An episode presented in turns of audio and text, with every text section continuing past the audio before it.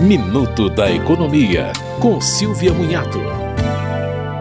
Aos poucos, a Receita Federal está aceitando o pagamento de DARFs, os documentos de arrecadação, com o uso de cartão de crédito. Agora será possível pagar com cartão DARFs numerados emitidos pela calculadora do Portal da Receita, parcelamentos de débitos e das multas por atraso na entrega de declarações do Simples Nacional.